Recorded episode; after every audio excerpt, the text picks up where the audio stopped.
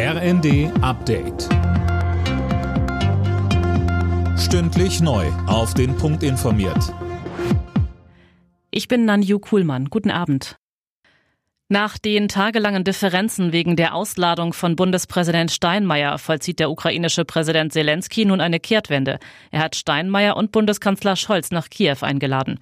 Sönke und das soll, wenn es nach Zelensky geht, ziemlich schnell gehen.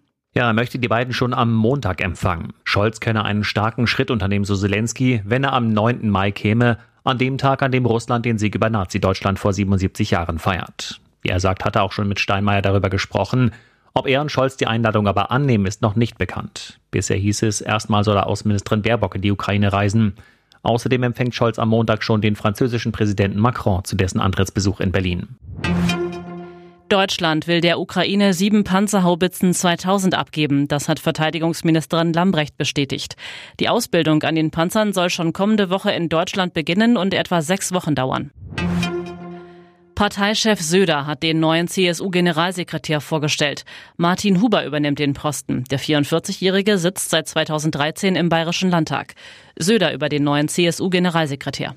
Sicher ist ein junger, aber auch ein moderner und konservativer ein wertebewusster und weltoffener. Einfach ein kluger Kopf. Er kommt aus dem ländlichen Raum, aber er kann auch Stadt, was äh, sehr, sehr wichtig ist für uns als CSU. Und er ist einfach seriös.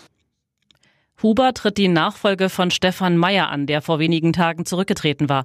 Offiziell aus gesundheitlichen Gründen, aber wohl auch, weil er einen Journalisten bedroht haben soll.